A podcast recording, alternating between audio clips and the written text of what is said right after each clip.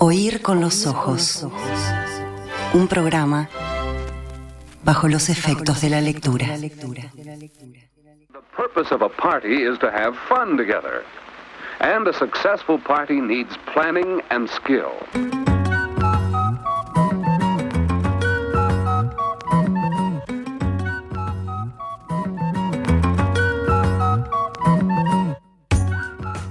Miembros de la orquesta, Yara López.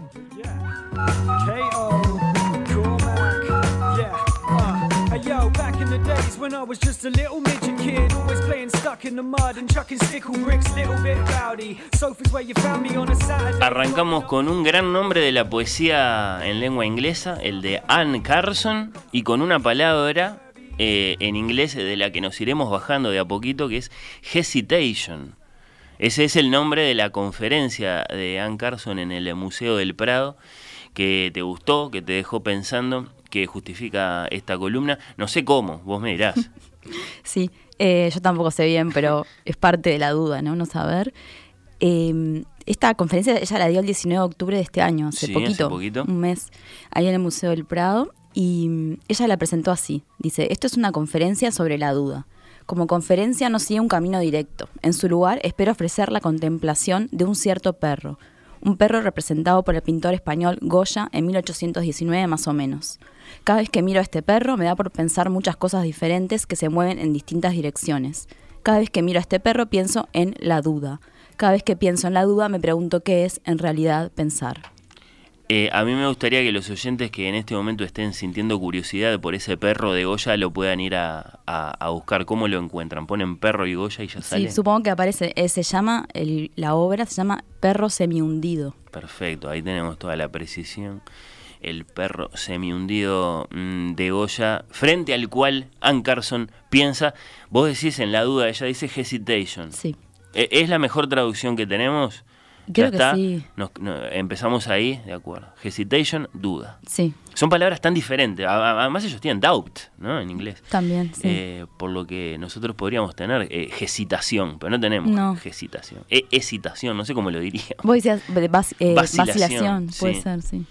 Sí, eh, que, que- que- que también la usamos, ¿no? Sí. A veces decimos, estoy dudando y a veces digo, vacilé. O, capaz que en el deporte. sí, vaciló y, y después pateó. Bueno, no sé. eh, que, que es lo mismo en definitiva, ¿no? Eh, la, la- la- la- la pausa antes de la acción. Bueno. Eh, lo cierto es que Ann, Car- Ann Carson piensa en la duda y cómo es que termina diciendo en esa introducción que leías, pienso en Eh, sí, que, que cuando- cada vez que piensa en la duda se pregunta qué es en realidad pensar. qué es pensar. Hmm, Vamos como bajando escalones. Grandes ¿no? preguntas igual. Claro, sí, sí, pero yo, yo lo siento como una escalera descendente Sí, hacia, hacia, hacia una oscuridad eh, absolutamente incierta. Sí. sí. Y otra cosa que ella hace en esta conferencia es proponer eh, un verbo que es, bueno, en, en español, contemplar, ¿no? Ella dice que propone la contemplación de un perro pintado por Goya y, y que esa contemplación es más intensa que simplemente mirar. Es lo que el poeta alemán Rilke llama Einsehen, o en inglés Inseeing, es que no podemos traducir tampoco porque no, no se puede. ¿Cómo es bien esa palabra? En, en- originalmente por Rilke, Einsehen, como en español sería mirar dentro. Hmm, mirar adentro. No Claro, existe, sí, ¿no? Como sí, palabra. sí. Em, Introspección es lo más cercano que tenemos, pero tiene tanta connotación de, de pensamiento filosófico, de introspección, Sí. que como que pierde la cualidad este, física que, que puede tener, como es en inglés, eh, in-seeing, que claro. también es lo mismo Mirar que en alemán, la misma idea. Eh, bueno, Sí. ella, pero ella habla, eh, o yo pienso que o lo usa como sinónimo contemplación, que es más que ver, capaz. Hmm, Contemplación, sí, sí, sí. Eh, bueno, ten- tenemos un montón de palabras sobre la mesa, las estamos combinando lo mejor posible, mientras observamos este perro de Goya que a algunos, eh, imagino, lo- lo- lo- los va a sorprender, ¿no? Es, es un cuadro, eh, no sé cómo, cómo describirlo, pero, pero, pero particularmente abstracto, supongo, ¿no? Sí, Eh, ¿lo tenés ahí? ¿Lo estás Sí, sí, lo estoy, lo estoy observando con mucha atención en este momento para ver si, si, si me pongo a pensar eh, tan brillantemente como Ann Carson. Sí. Sí. Bueno, ella dice que esto de contemplar eh, sería eh, encontrar qué es lo que hace del perro un perro, ¿no? Cuando nos enfrentamos a contemplar un, un perro. Dice, el momento en que Dios dijo, esto es un perro. Y se quedó tranquilo. Eh, y bueno, Me- ella... Lo terminé. Sí. Sí, sí. Dice que, que hacer ese ejercicio, intentar hacer ese ejercicio de contemplación ante el perro de Goya, hace que ella encuentre la duda. Así que está bueno que lo tengan frente el cuadro, tal Eh, vez para... Sí, hay que decir que no- no- en principio no se ve todo el perro en el cuadro, ¿no? Se, se lo ve asomando. ahí Solo su cabeza, sí, solo su mirando hacia arriba, ¿no? sí, hacia sí. quién sabe qué, no se sabe. Hay una, sí, una, una- un asomo de figura o de sombra. Bueno, lo estamos, yo, yo lo estoy conociendo si- sin haber leído al respecto porque quiero, quiero ir enterándome de la mano de Ann Carson y su contemplación. Bien. Eh, bueno, todo comienza en esta conferencia eh, en- un poco en torno a un mueble. Ella cuenta que en los tiempos de la pandemia se encontró con dificultades para trabajar, tenía que traducir una tragedia de Sófocles. Bueno, sabemos que ella es una académica, es Sí. traductora, es profesora de griego antiguo, también es escritora y poeta. Hemos hablado de Ann Carson y sus aproximaciones al mundo antiguo y, a, y a- y a la Grecia clásica en, particular. Por ejemplo, a propósito de, ¿cómo es? Eh, autorretrato en rojo. Autobiografía de Rojo. Autobiografía de Sí. rojo. Sí, sí, sí. Que es, un- es un poema que ha aparecido más de una vez en tus columnas. Sí. Y una vez en una de Cande también. Es verdad, ya lo trajo también. Sí. Eh, y bueno, ella dice que pese a muchos intentos, eh, no lograba empezar a traducir esa tragedia de Sófo- Sófocles, que no dice cuál es. Y entonces su pareja eh, decidió regalarle un nuevo escritorio y lo mandó a hacer con un, cam- con un carpintero amigo.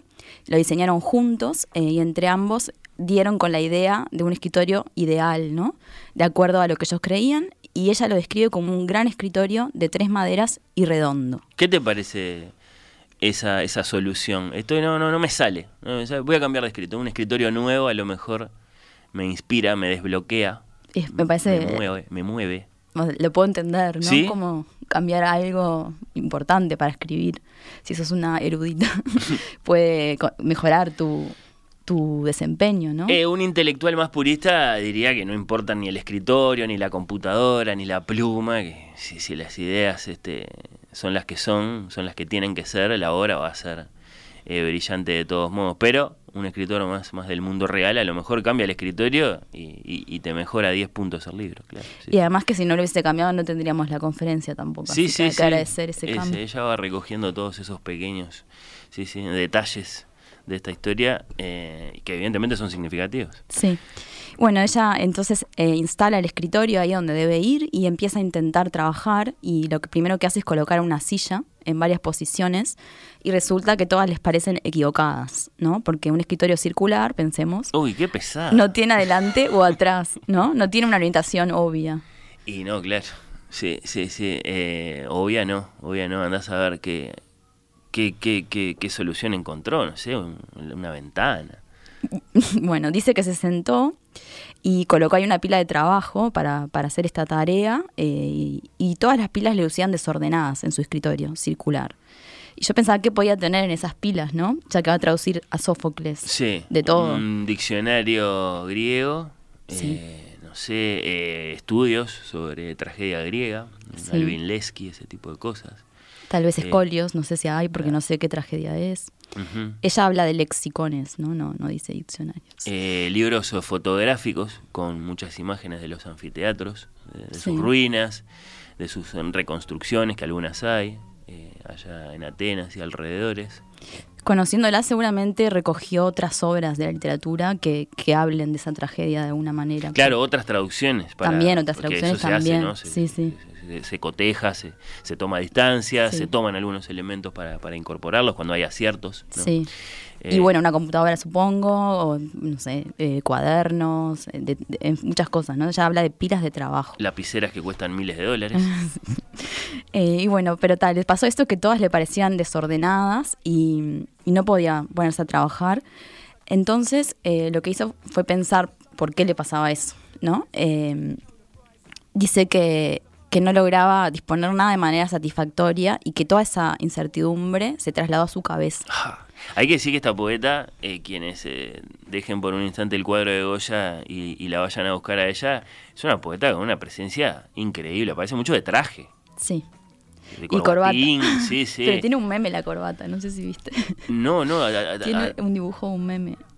Es, es una especie como de, de contracorbata, ¿qué sería? Es como, sí, re- un poco desestructura del Claro. asunto del traje y la corbata. Lo cierto es que tiene una imagen eh, muy cuidada Sí. ella. eh, Sí, sí. eh, además de que, bueno, eh, eh, ella misma, ¿no? Con sus, con sus, con su cabellera blanca, tiene una imagen muy impresionante. Y su modo de hablar también, la cadencia. Sí, ¿no? sí, sí. Eh, así que bueno, no, no le encontraba la vuelta, nunca mejor dicho, a ese escritorio circular y, y bueno, y era un problema. Claro, entonces se pregunta por qué, qué pasa con ese escritorio. Dice que carece de un lugar desde el que empezar, que no hay un punto de entrada y que ella no se había podido dar cuenta antes cuánta diferencia hacía la redondez y no sabía qué hacer más que dudar. Entonces pasa a hablar de Goya, que es un poco el, el eje de la Vuelve al conferencia. cuadro, sí. Y cuenta que en 1792 Goya quedó sordo, pero continuó trabajando, pintando, y en 1819 se mudó a una casa en el campo, fuera de Madrid, llamada Quinta del Sordo. Y allí continuó su trabajo y, e hizo eh, unas 14 pinturas que se llamaron las pinturas negras. Es el periodo negro de Goya. Muy famoso, muy reconocido, eh, muy influyente. Sí. Y bueno, eh, esta pintura, eh, ya dije que se llama esta, del perro, perro semi-hundido, por si la quieren buscar. 1819. Ap- alrededor, no está muy claro. Ahora te digo por qué. Es, eh, el tema del perro es uno de- de tantos de este periodo de pinturas negras. Y esta obra tiene una particularidad, que es que fue pintada directamente sobre la pared de la casa, Mm. en la Quinta del Sordo, no sobre un lienzo. Y además fue pintada sobre otros murales que ya estaban ahí, presuntamente también pintados por Goya antes, ¿no? Y bueno, cuando Goya dejó esta casa, eh, esas pinturas seguían en la pared y luego eh, de ciertas circunstancias que ella explica, terminaron en el Museo Nacional del Prado en Madrid, donde ella está dando ahora esta conferencia. Y bueno, ese proceso de extraerlas de la pared fue documentado antes de ser removidas, fueron fotografiadas esas pinturas y al removerlas además se revelaron esas otras que estaban por debajo y eran distintas, eran coloridas, eran felices, con colores brillantes y ella piensa que Goya seguramente experimentó una gran duda ante esas dos pinturas y un cambio de humor y que uno se pregunta por qué, si estaba aburrido, si no quería gastar en lienzos y no hay respuestas, no sabemos. Solo podemos mm, preguntarnos. Eh, así como después nos vamos a preguntar, ¿qué está mirando el perro? no Porque el perro es semi hundido, este, tal vez no, no mira, sino que contempla, no sé, eh, y es más adecuado decirlo así. Lo cierto es que no, no tenemos respuesta. No. Eh, y este perro le dispara a ella eh, muchas referencias, ¿no? Y muchos pensamientos. Piensan en Anaximandro por el- lo ilimitado, ¿no? Que vemos que el perro está rodeado de, vos decías, abstracto. No Sí, sabemos bien de qué. Lo indeterminado. Sí. Y también habla bueno, de los límites, de la percepción de los bordes. Y pasa después a hablar de Napoleón y habla de Safo eh, y cuenta unas anécdotas con unas ardillas. Entre, y va de, de tema en tema, ¿no? Muy- Libres asociaciones. muy libre Sí. y todo muy hilado a la vez. Y ella atribuye, atribuye esas desviaciones que reconoce como tales a la redondez del escritorio y cómo esa redondez puede condicionar y darle otra forma al pensamiento y cambiarlo y llevarlo a dudar. Hmm. Y dice que los, escritores los escritorios rectangulares por algún motivo no son tan desafiantes. ¿Qué te parece? Estoy de acuerdo. Sí, Tené- sí. te- te- eh, ¿Estás en busca de un escritorio circular? No, no, no se me ocurriría tener un escritorio Es muy circular. complicado. Sí, no es ¿Dónde- muy cómodo. ¿no? Claro, además, este, claro, la señora en Carson debe tener un, estudio suficientemente amplio en el que no le importa desperdiciar rincones, pero uno en su casa pone un escritorio circular. Pero me la imagino como alrededor del escritorio, caminando, viendo qué hacer. Además, pensando. te hace un lío con los cables el escritorio circular también, ¿no? Sí. Salvo que hayas hecho una instalación muy especial así a través del piso, qué sé yo. Eh, bueno, no, so- solo a Carson se lo, se lo perdonamos porque es ella. Sí. Y bueno, cerca del final de, de la conferencia ya hace una revelación sobre el cuadro mediante estas fotografías que te conté que, que se habían sacado. Sí. Y yo no voy a decir cuál es, eh, es una- tal vez una respuesta de sobre qué está mirando, pero prefiero que, lo, que vean, vean la conferencia, que ella lo cuente. Claro, claro, hay que buscarla, se puede ver por ahí. Sí, está en YouTube. Eh, vale mucho la pena para conocerla a, a Carson y para tener el recorrido completo de sus reflexiones. Eh, nadie va a tener una respuesta mejor a propósito del misterio del perro de Goya que Ann Carson después de haberse pasado pensando tanto tiempo y tanto tiempo, ¿no? Sí. Eh, y bueno, ella al terminar reconoce un límite, dice, al final de todo, la ignorancia. Confiesa que se equivocó eh, y que ante la forma esta, del escritorio circular intransigente, ella considera la duda como un bloqueo. Y luego se arrepintió. Eh, porque dice dudar es pensar, es ejercer el pensamiento ante la ignorancia. ¿no? Y concluye diciendo algo interesante, que es que en inglés ignorancia eh, viene del latín y significa perdonar. Hmm. La duda es la vida, saber es morir. Eh, está por ahí eso, sí. Nos gusta hasta que nos parece demasiado desolador. Sí. Sí. Bueno, si querés, para cambiar de humor, vamos a escuchar eh, una canción. Eh, Sí, eh, una canción de duda, Un poco, sí. un poco, sí. Eh, du- dudamos al respecto.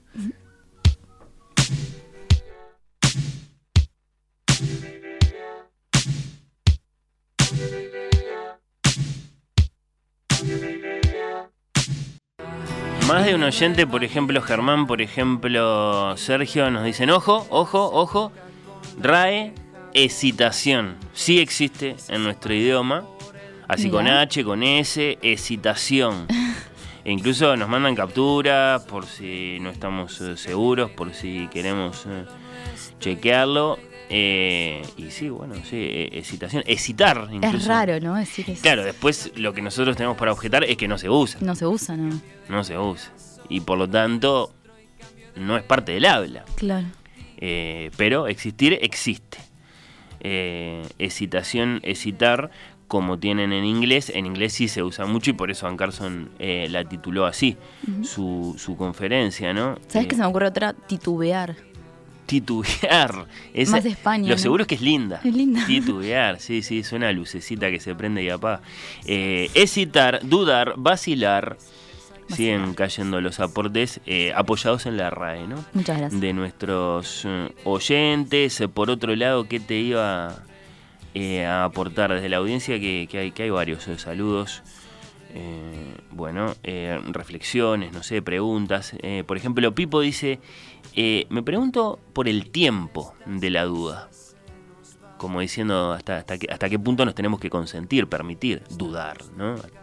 Y, y- y a partir de cuándo es necesario, es preciso, es imprescindible, bueno, tomar la decisión, ¿no? Sí, Desde, desde la certidumbre o desde el salto al vacío, ¿no? sí. Algo de eso hay. Pero ¿cómo querías seguir vos? Primero presentando Sí, quería hablar de la canción. al- a la canción, a los artistas. Sí, estamos escuchando Cambio de Idea de Astrud, es una banda española, ya disuelta, de Barcelona. Y esta canción es del disco eh, de ellos llamado Mi Fracaso Personal de 1999, es el primer disco de Astrud. Y me gusta esto que dice, eh, mi nueva idea es cóncava, donde la otra era convexa. Y esto creo que acompaña la idea de, de Carson, ¿no? De llegar a pensar distinto a través de, las formas de las cosas. Y, quiero compartir ahora un ejemplo pequeño del poder de la duda en una obra literaria. En este caso es un cuento muy breve de Mario Lebrero que aparece en el volumen de cuentos La máquina de pensar en Gladys. Y el cuento se llama igual, es el primero del libro. Y además tiene este libro otro cuento con el mismo nombre al final, pero en, en versión negativa. Dice La máquina de pensar en Gladys, entre paréntesis, negativo. Y me recuerda a Astrud también, esto de la canción que escuchamos, que dice, mi nueva idea es el negativo fotográfico de la primera. Y bueno, quienes hayan leído ambos sabrán por qué. Pero yo voy a leer el primero, me parece que capaz que no todo el mundo lo tiene presente, si te parece. Sí, claro, claro. Es La máquina de pensar en Gladys. Qué lindo que aparezca Lebrero, eh, en este caso Lebrero cuentista. Sí. Dice, antes de acostarme hice la diaria recorrida por la casa para controlar que todo estuviera en orden. La ventana del baño chico al fondo estaba abierta, para que durante la noche se secara la camisa de poliéster que me pondría al día siguiente. Cerré la puerta para evitar corrientes de aire. En la cocina, la canilla de la pileta goteaba y la apreté. La ventana estaba abierta y la dejé así, cerrando la persiana. La lata de la basura ya había sido sacada afuera, las tres llaves de la cocina eléctrica estaban en cero, la perilla del control de la heladera marcaba tres, refrigeración suave, y la botella empezada de agua mineral tenía puesto el tapón hermético de plástico. En el comedor, el gran, el reloj tenía cuerda para algunos días más y la mesa había sido levantada. En la biblioteca debía apagarle el amplificador, que alguien había dejado encendido, pero el tocadiscos se había apagado en forma automática. El cenicero del sillón había sido vaciado. La máquina de pensar en Gladys estaba enchufada y producía el suave ronroneo habitual. La ventanita alta que da al pozo de aire estaba abierta y el humo de los cigarrillos del día se escapaba, lentamente por ella. Cerré la puerta. En el living hallé una colilla en el suelo, la deposité en el cenicero de pie, que la sirvienta se ocupa de vaciar por las mañanas. En mi dormitorio le di cuerda al despertador, comprobando que la hora que indicaba coincidía con la, del reloj pulsera de mi muñeca, y lo puse para que sonara media hora más tarde a la mañana siguiente, porque había decidido suprimir el baño. Me sentía un poco resfriado. Me acosté y apagué la luz. Por la madrugada desperté inquieto. Un río desacostumbrado me había producido un sobresalto. Me ovillé en la cama y me cubrí con las almohadas y me puse las manos en la nuca y esperé el final de todo aquello con los nervios en tensión. La casa se estaba derrumbando. Es eso, Mario Leorero de la máquina de pensar en Gladys eh, nos deja preguntándonos en principio qué es la máquina de pensar en Gladys eh, y después, bueno, capaz que nos preguntamos por, por esa, esa, esa, esa capacidad que tenía para prestar atención a los detalles, ¿no? que se refleja también en el cuento. Sí, como que hace esta enumeración tan maniática de todo, Sí. de todas las acciones, que yo la verdad me reconozco en varias de ellas. Y de repente mete ahí la máquina de pensar en Gladys como que fuera, eh, quién sabe qué, si es un electrodoméstico, porque lo enchufa. Sí, es una metáfora para sí mismo. Por supuesto, Yo puede soy la ser. máquina de pensar en Gladys. O la cabeza, o andas a ver. Claro. Eh, y bueno, con un solo elemento ahí perturba todo un orden eh, de una manera, me parece inquietante, es un crack por hacer eso. Y también tam- me parece bueno este cuento, cómo construye todo un mundo y luego al final lo, lo tira abajo, ¿no? Con esa frase, la casa se estaba derrumbando. Derrumbando, sí. Eh, Mercedes dice que ella tiene un escritorio rectangular, pero con las puntas redondeadas. Por algo se empieza, comenta. Sí, eh, a propósito de si acaso no influyen en nuestros pensamientos y en nuestras obras artísticas. eh, las formas de las cosas, por Sí. ejemplo, de los escritorios. Después, por otro lado, eh, Joaquín se acuerda de la esfera de Pascal, hablando de las relaciones entre formas y pensamiento, ¿no? Tiene mucha razón. Eh, hay algo con las esferas, evidentemente, en la historia del pensamiento. Sí, sí. Eh, ¿Por dónde querías seguir vos? Porque no, no, no, no, no quiero cortar demasiado tu hilo, Yara. No, eh, quería rescatar algo que vos dijiste sobre hasta qué punto dudar y cuándo hay que actuar. Sí. Creo que lo que más se rescata de escucharla ella hablar sobre la duda es tomar la duda como un punto de partida para el pensamiento, ¿no? Y para, y para la creación, como Duda un no motor. es inacción. claro, no como algo para detenerse, sino lo contrario, para ir adelante, ¿no? Hay el que se impacienta con la persona demasiado dubitativa, demasiado Sí. indecisa, demasiado hesitante, diríamos. No Sí. sé, creo que no. Eh, Demasiado titubeante. Sí, sí, sí. Eh, bueno, seguro en la... Dale. eh, yo creo que estoy en ese grupo. Sí, en el de los. eh, De los impacientes. Ah, en el de los impacientes, Sí. no en el de los dubitativos. No, en el de los impacientes. Sí, sí. Toma una decisión. Si te Sí. equivocás, te equivocás. Claro. Y bueno, yo pensaba la fuerza, de nuevo, de la duda en la ficción, eh, Claro. pero ahora no en la literatura, sino en el cine. Obviamente pensé en Hitchcock, ¿no? que todas sus películas son un poco sobre las dudas o la duda y arroja muchísimas dudas sobre sus protagonistas y sus personajes. Pero después pensé en otra película que es, creo, mi preferida de este director, que voy a nombrar, que es Jonas Trueba. Hemos hablado de él, como no. eh, Muchas veces. O, o mejor dicho, vos lo has traído. No, ya- ah, se ha hablado bastante Sí, de él en sí, el Con los ojos, creo. eh, Sí, Bremerman eh, también lo sigue. sí. Eh, supongo que habrá aparecido en algún repaso de fin de año, porque ha tenido protagonismo, por ejemplo, en festivales de cinemateca, ¿no? claro.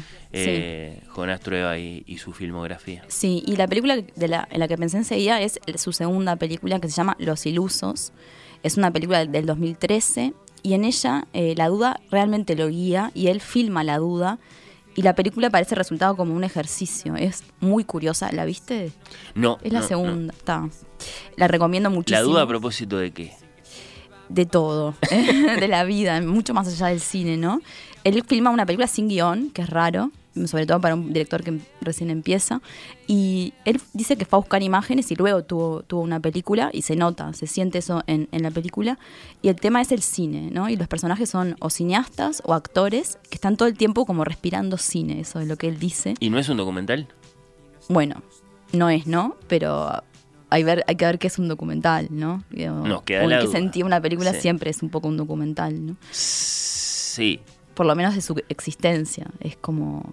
Bueno, pero más allá de que nos podemos poner muy abstractos, hay una diferencia entre filmar a, eh, a una persona con la que un director ha pactado que va a decir unas determinadas líneas y se va a mover de un determinado modo y va a estar ubicada en un cierto lugar escenificado de una cierta manera y salir a filmar una cosa con la que un director no tiene ninguna clase de pacto. Yo creo que es Hay un, una un intermedio. Esta película es un, un claro intermedio. Si tengo que elegir una, es bueno, diría que es una ficción, por supuesto, pero tiene una forma muy particular, como muy que nunca más vi en una película de él. Lo cual lo vuelve todo muy fascinante. Sí, es muy buena. Me encanta. La vi muchas veces. La puedo ver muchas veces. Es como esas películas que son como una compañía, no sé. Eh, so- es muy libre. La película siempre le descubrís algo aparte. Y, y bueno, él la filmó, esto es particular, en blanco y negro. Es la única película que tiene en blanco y negro. Y en 16 milímetros con la cámara de su tío. Eh, y es muy interesante eh, de esta película también que se puede acompañar con, con un libro escrito por él, que lo tengo acá, que se llama Las Ilusiones. Está publicado en Periférica. Es del mismo año, del 2013. La película es Los Ilusos y el libro es Las Ilusiones. Sí, y es una especie de, como de diario y de apuntes, de notas sobre, sobre la película y recoge como varias eh, instancias de su proceso creativo y sus ideas sobre la película y sobre el cine también. Y a mí me gusta mucho él cómo, cómo habla, eh, sus pensamientos, cómo reflexiona. En general lo escucho, me gusta escucharlo hablar, ¿no? Y leerlo también.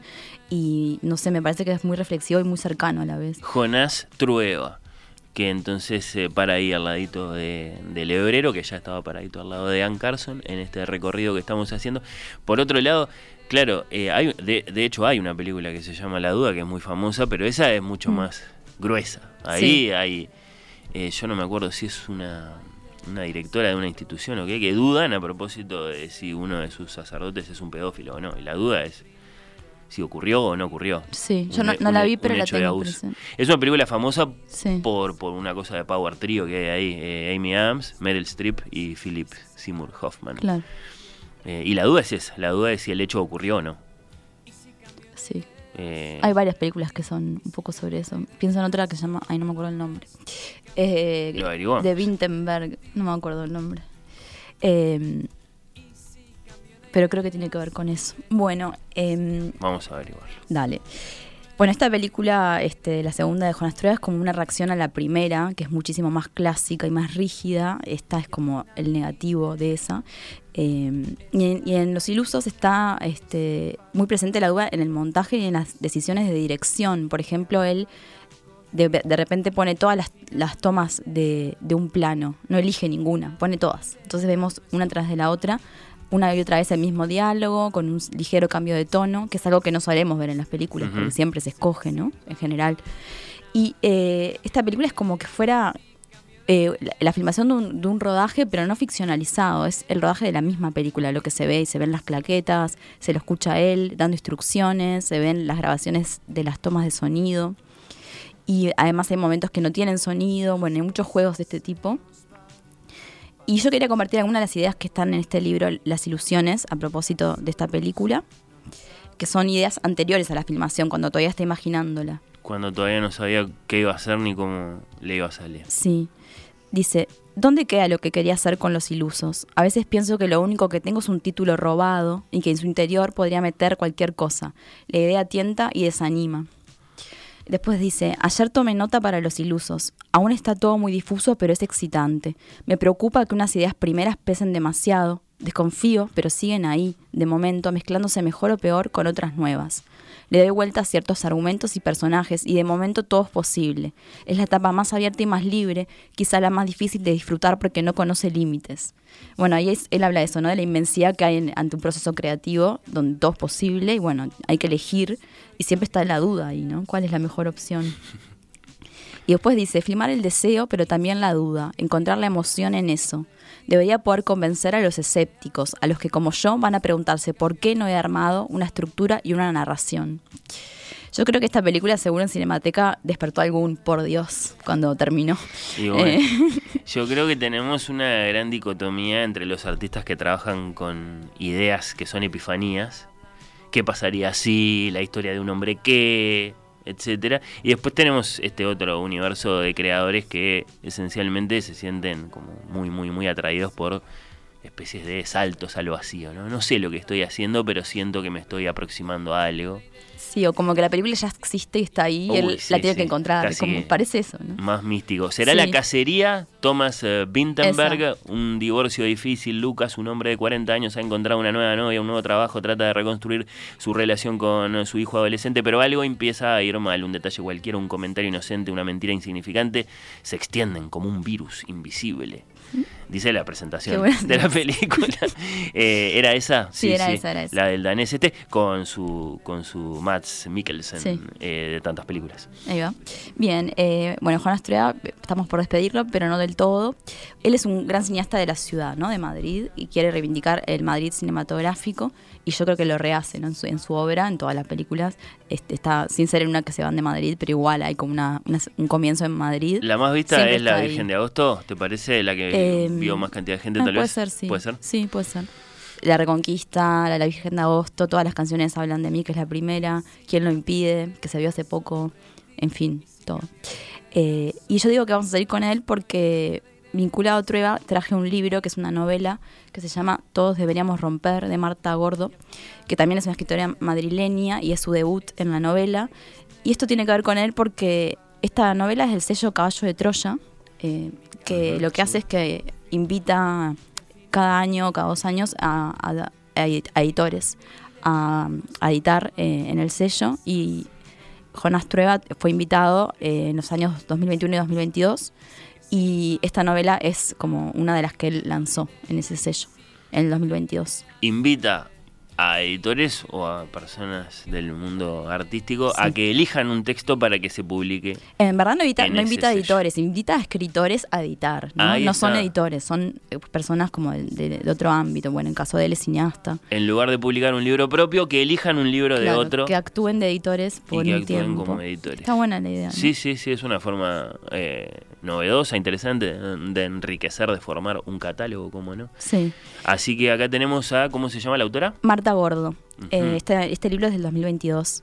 Y la historia de esta novela, que se llama Todos deberíamos romper, ocurre en Madrid, sobre todo en el, barrio, en el barrio de Lavapiés, igual que Los Ilusos. Una casualidad, o tal vez por eso también él bueno, decidió eh, esta- editar esta novela. Y la ciudad también está muy presente. La protagonista es Nadia, es una mujer de, de unos 40 años que está en pareja con Juan desde hace más de 20 años. Y todo empieza cuando él le cuenta que conoció a otra mujer y le dice que se quiere separar. Entonces, bueno, se separan y ella deja la casa que compartían.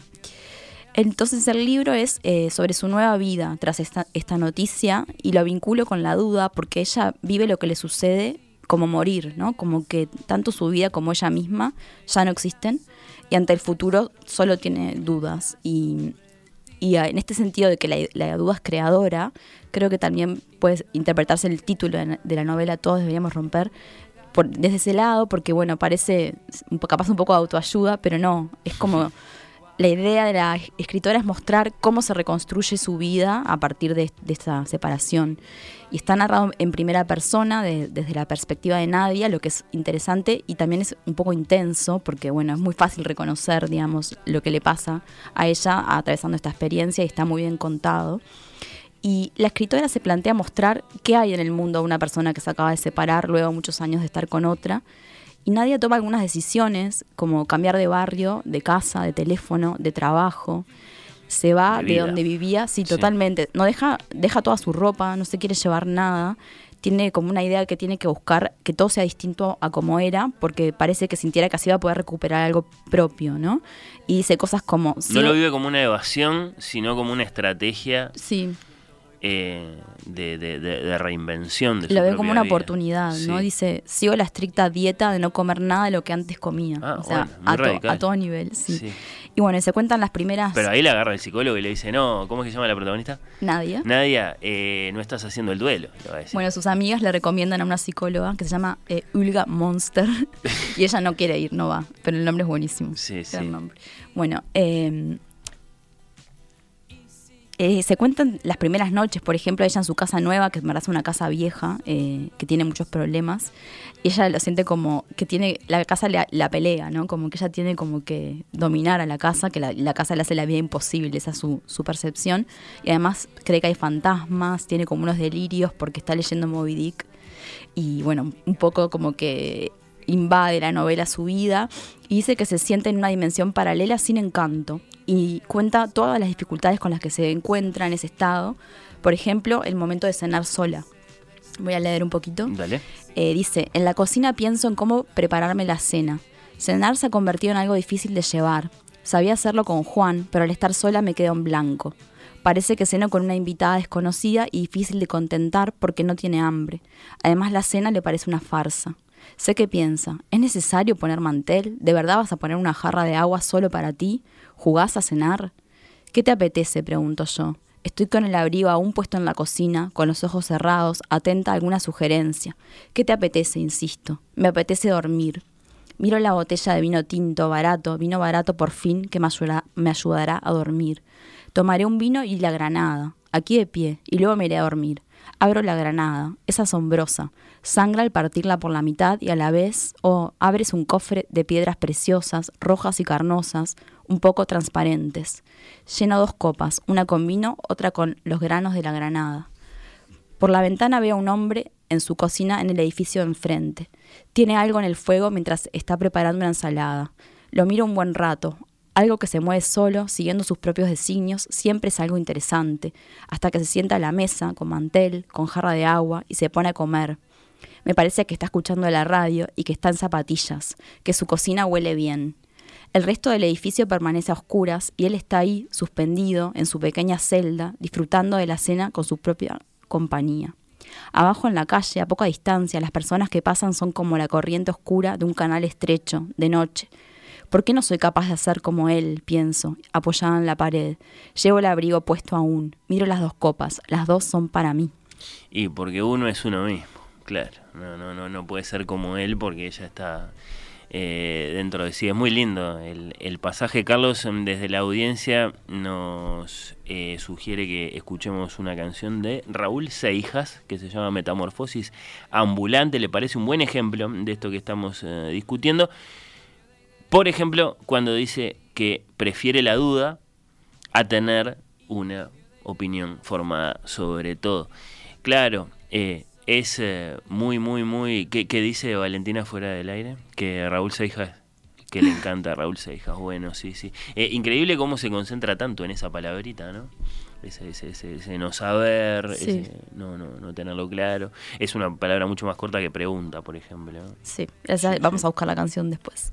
Y mm, bueno, eh, hay otro momento vinculado a la comida que también quiero compartir de este libro, que ella eh, Nadia está mucho en la calle, ¿no? Camina mucho bar, mirando a la gente, escuchando las conversaciones ajenas. Y en un momento está en un bar eh, al que suele ir desde que vive ahí en Lavapiés. Y mientras hace esto de escuchar y mirar las conversaciones de otras mesas, dice: Doy un mordisco a mi tostada. El pan esponjoso y caliente, con aceite y tomate, llena mi boca. Se funde y cierro los ojos. El aceite me llega al corazón. Noto cómo me alimenta. Dejo la tostada en el plato, mastico con dificultad porque estoy emocionada por volver a saborear. Sonrío mirando la mesa, niego con la cabeza. Gracias, hambre. Parezco enamorada. Bueno, así es como Nadia recupera el apetito, ¿no? Después de tanto tiempo que es como un hito en el camino del recién separado, ¿no? Sí, está bien, por eso lo articula así con, con, tantos repliegues y mini detalles eh, y está justificado. Eh, es difícil eh, llevarnos bien con, la duda, más allá de que la entendemos como necesaria y como prometedora, por, por eso, ¿no? Porque es muy solitaria, muy desoladora. Sí, a mí me gustó preparar esto y pensar en eso como, como una, no sé, una manera distinta de ver algunas cosas en general y en particular, no sé. Desde no saber. Sí, lo que te digo que soy muy ansiosa, de que a veces como que quiero respuestas. Está bien no saber, ¿no? Bueno, es que no sabemos. Así que si, si, si, nos vamos a llevar bien con algo, que sea con que no sabemos, porque es la realidad que tenemos. Sí, sí, sí. ¿Cómo termina esta columna, Yara? Bueno, primero quiero recomendar de nuevo la conferencia de Van Carson, eh, que bueno, un poco inspira esta, esta columna. Eh, pido perdón. Obviamente al ver la conferencia van a ver que es enorme y es muy interesante. O sea, solamente recogí algunas cosas que me parecían fundamentales, pero es mucho más que lo que dije. Y está bueno que la, que la vayan a buscar. Y, y bueno, Hesitation, Ann Carson en el Museo del Prado, perfectamente subtitulada para el que la busca por ahí. Sí, eh, como que la dio en España, ¿no? La conferencia. Sí. Eh, quería decir, sí, está subtitulada y doblada también en, en Ah, la YouTube, escuchar sí. doblada si querés, perfecto. Eh, bueno, una idea final de esta conferencia, ella dice que para algunas personas, incluida la poeta Safo, en la que es experta, dudar es rezar y rezar es dudar, y me parece una idea muy linda para dejar para el final. Dudar es pedir, de alguna forma. Pedir saber, pedir, sí, tenerlo un poco más claro. Sí, sí, por supuesto que, que es una linda idea. Venís muy bien en columnas pasadas con la canción de cierre. Muy bien, muy celebrada, muy aprobada. Uy. eh, por lo que te vas poniendo presión. a Sí, misma, totalmente. eh, digamos, con, con- con cada nueva eh, edición de estos eh, encuentros. que vamos bueno, a ver, escuchar. espero que siga en esa línea. Esta canción eh, final se llama Eucalyptus, es de The National. Y es una canción donde hay una pareja que yo interpreto que se acaba de separar también y tienen infinitas dudas sobre qué hacer con las cosas que comparten y cómo las pueden dividir. cosas muy, muy, muy particulares. ¿Pero tienen dudas o se están peleando? No, no se están peleando. Yo me quedo con el Al escritorio. contrario, es una buena conversación. Yo me quedo con, con la poesía completa de Borges. Yo me quedo con, con el perro, no sé. No que el perro sea una cosa, pero suele haber peleas por los perros después Sí. de la separación. Bueno, acá mira. a veces para quedárselo y a veces para, para deshacerse de él. Sí. O para compartirlo también. Bueno, claro, para una custodia, sí, sí, Sí. mitad y mitad. Dice, ¿qué pasa con los dientes de león de cristal? ¿Y la tele? ¿Y la cámara sin revelar? Quizás deberíamos enterrarlas. ¿Qué pasa con el último de los buenos? ¿Qué pasa con los ventiladores de techo? ¿Y si nos mudamos de nuevo a Nueva York? Y más preguntas que vamos a escuchar. Como diciendo, eh, capaz que no nos tenemos que separar y esa es la Y respuesta. bueno, se ve que está todo Ah, ahí sí, metido. Sí, sí, sí. Son preguntas. Gracias, Yara. Por favor, esa voz.